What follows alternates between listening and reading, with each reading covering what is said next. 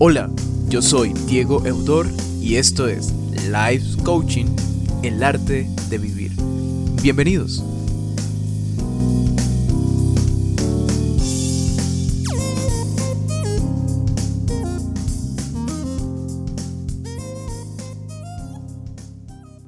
En el episodio de hoy vamos a hablar sobre mente sana en cuerpo sano. Vamos a responder las preguntas de qué relación hay entre nuestra mente y el estado saludable de nuestro cuerpo. ¿Puede tener una gran influencia los pensamientos sobre nuestro bienestar? ¿Y por qué es tan importante cuidar nuestros pensamientos? Dicho de otra manera, fomentar pensamientos buenos y o positivos.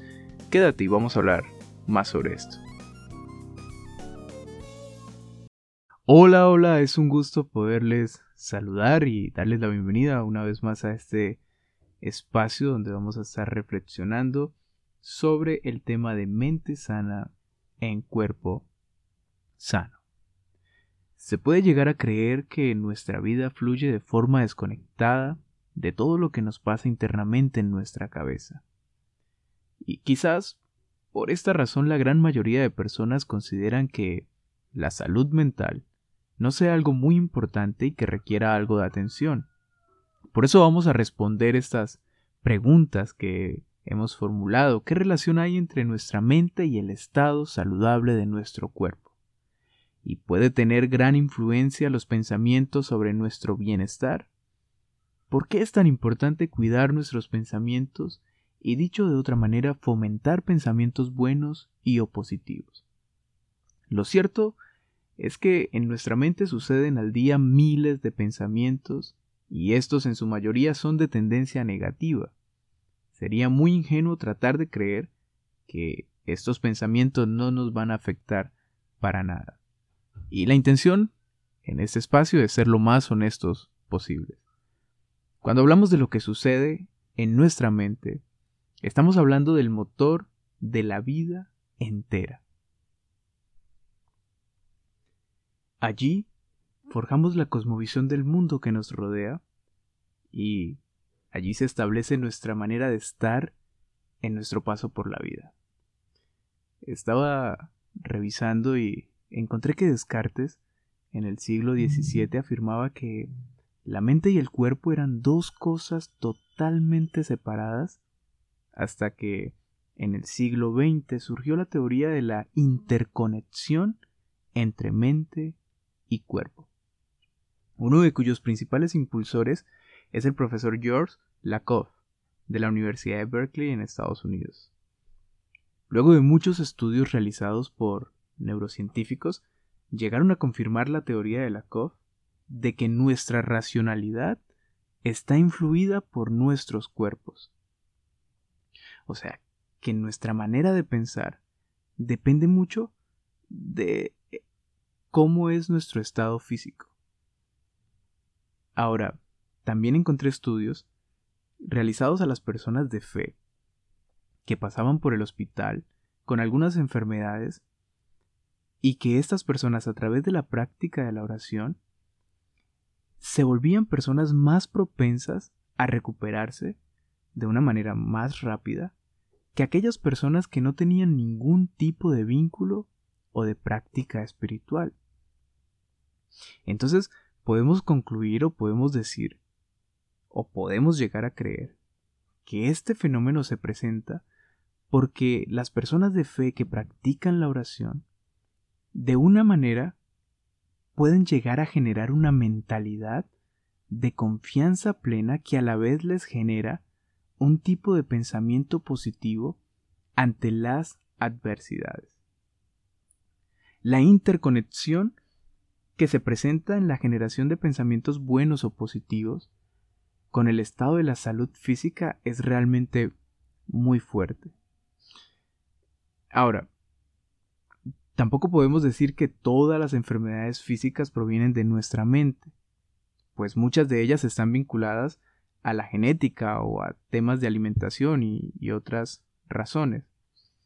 Pero sí hay también una gran mayoría que están conectadas a nuestros pensamientos, ciertos dolores de cabeza, dolores de espalda, úlceras, hipertensión urticarias, erupciones de la piel, calambres, dolores diversos y otras cosas por el estilo. Y para eso, hace, hace poco tuve un, o conocí un caso de una persona que había presentado un embarazo psicológico. Algo increíble, un embarazo psicológico. Y también bastante interesante, pues, cómo una persona puede llegar a generar toda una serie de síntomas conectados con un embarazo, a tal punto de que pueda generar o pueda llegar a presentar eh, alteraciones en su estado físico, en este caso crecimiento de su estómago. Cuando se trata del tratamiento de enfermos, eh, mortalmente enfermos, muchos investigadores han empezado a creer que la manera de aliviar el mal es ayudando al paciente a que deje de desear la enfermedad de cualquier forma que sea que la esté deseando. Hay, hay, un pasaje en un libro bastante interesante que es el libro de Proverbios que se encuentra en la Biblia. Y es Proverbios 4, el verso 23, en la versión de la TLA. Y dice de la siguiente manera, sobre todas las cosas, cuida tu mente, porque ella es la fuente de la vida. Cuida tu mente porque en ella, de ella surge la vida. El escritor de Proverbios nos presenta un consejo sensato al decirnos que aquello que requiere máximo cuidado es nuestra mente, pues esta es la fuente de la vida. El cuidado de la mente parte en primer lugar en blindarnos de aquellos pensamientos que nos generan estados negativos y también autodestructivos. ¿De qué manera podemos estar dañándonos a nosotros mismos con los pensamientos que generamos? Otra manera de cuidar de nuestra mente es hacernos conscientes de todo aquello que está pasando por ella y comenzar a gestionar o elegir los pensamientos que queremos retener constantemente.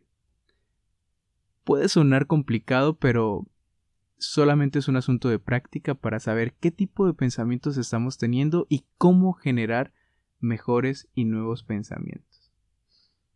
Gestiona pensamientos de bien y no de mal, en todo lo bueno, en todo lo honesto y todo lo que se reconoce como una virtud, en todo lo que sea agradable y merezca ser alabado, en eso piensen, es lo que nos dice un gran escritor de las cartas de la Biblia, el apóstol Pablo en Filipenses 4, el verso 8.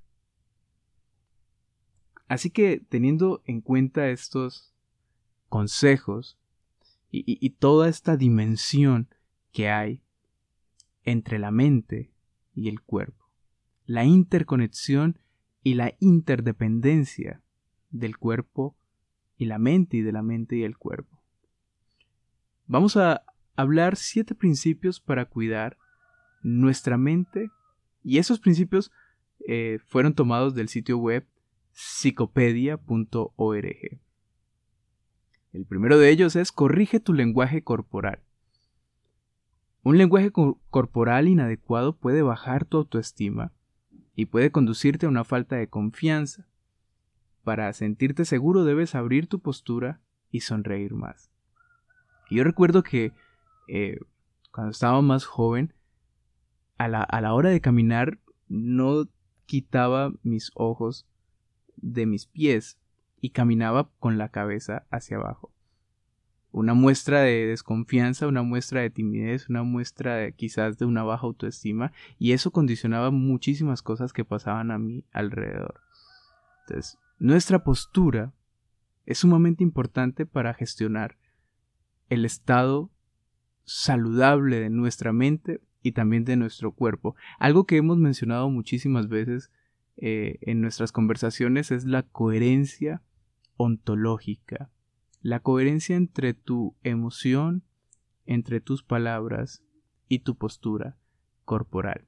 Así que, como diría el escritor y psicólogo Jordan Peterson, enderezate y pon tus hombros hacia atrás.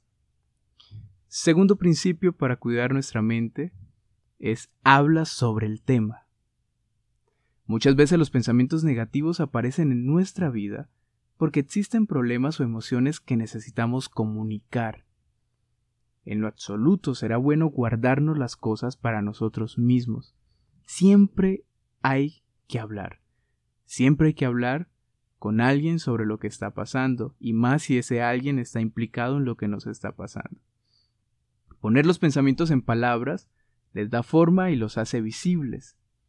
Podemos dar a nuestras situaciones una perspectiva para que podamos ocuparnos de ellos de manera eficaz. Cuando te ocupas de, de poner lo que te pasa en palabras, te tienes que esforzar en darle una forma y en organizarlos de manera coherente para poderlos hablar. Y eso te permite crearle una perspectiva y cuando ves las cosas en perspectiva, entonces también puedes encontrar diferentes soluciones a las situaciones que te pasan.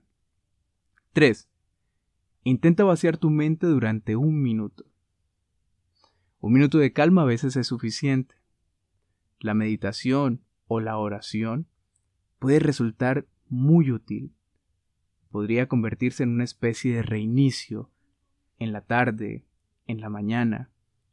Necesitamos siempre un momento para estar a solas, para reflexionar y para comunicarnos con aquel que nos dirige o nos orienta o nos guía. 4. Cambia el foco de tus pensamientos. A veces el origen de un pensamiento negativo está en una mala perspectiva, como lo decíamos anteriormente. Podemos dejar de hablar de problemas y de situaciones difíciles como a menudo estamos acostumbrados a hablar hablar de problemas, de situaciones complicadas. Y en lugar de hablar de esas cosas, podemos comenzar a hablar de desafíos. La vida no se mide en problemas y dificultades, la vida se mide en desafíos. Y aunque quizá se está hablando de lo mismo, la segunda forma tiene un punto de vista más positivo. Esos pequeños cambios de foco pueden suponer una gran diferencia de nuestros patrones de pensamiento. La manera como hablas sobre las cosas y la manera como hablas de las cosas son importantes. Eh, quinto, sé una persona creativa. La creatividad puede sentirse como una liberación. Al procesar nuestras emociones a través de una forma de arte o creatividad, estamos rompiendo la dinámica habitual de los pensamientos y nos será más fácil entenderlos y controlarlos. Dibujar, escribir sobre lo que nos pasa, eh, hacer un mapa conceptual, hacer todas las, las opciones que puedas encontrar a la hora de canalizar lo que te está pasando será muy importante. Sexto, da un paseo. A veces nuestros pensamientos son producto de nuestro entorno. El tiempo que pases lejos de las influencias negativas te aportará un espacio necesario de tranquilidad.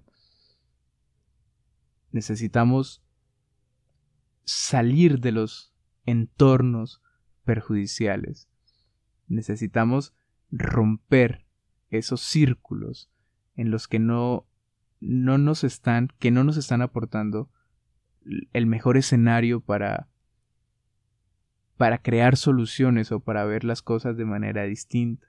Ese entorno puede estar vinculado a personas o a un lugar en específico. Estaba, estaba leyendo hace poco que eh, las personas con adicciones o con, o con cierto tipo de problemas difícilmente logran superar esos, esos estados de adicción o esos entornos violentos porque a pesar de que van a recuperarse por un tiempo en algún centro, cuando salen de allí, vuelven nuevamente al entorno que los condujo a sus adicciones y por eso nunca pueden superarlo a la totalidad. Así que cambiar los entornos se vuelve necesario para purificar nuestra mente. Y, por último, enumera todo aquello que vale la pena en tu vida. Debemos entrenar a nuestra mente para que vuelva a concentrarse en todo lo bueno que sucede en nuestro alrededor. Enumera cada una de las cosas por las que debes estar agradecido, no importa lo pequeñas que parezcan ser. No des nada por hecho en este caso. La cosa más pequeña y más insignificante puede ser motivo de estar agradecido. Las cosas maravillosas y valiosas de nuestra vida muchas veces están justo frente a nuestra cara y nosotros no alcanzamos a verlas porque estamos esperando que eso se presente en dimensiones eh, especiales. Dejemos de estar ciegos ante todas las cosas positivas que ya tenemos. Y quiero terminar con este proverbio que está en el capítulo 17, en el verso 22, no hay mejor medicina que tener pensamientos alegres. Cuando se pierde el ánimo, todo el cuerpo se enferma. Y es que cuando se pierde el ánimo, se genera una serie de pensamientos desastrosos, dañinos, que terminan afectando nuestro cuerpo. Así que vamos a procurar desarrollar o gestionar los mejores pensamientos, a cuidar de nuestra mente y a cuidar de nuestro cuerpo porque juntos dependen. Cada uno depende del otro. La mente depende del cuerpo y el cuerpo depende de la mente.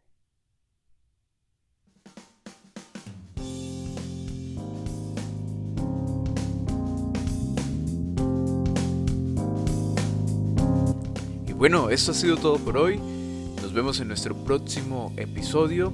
Recuerda, yo soy Diego Eudor y esto es Life Coaching, el arte de vivir. Un abrazo fuerte para todos.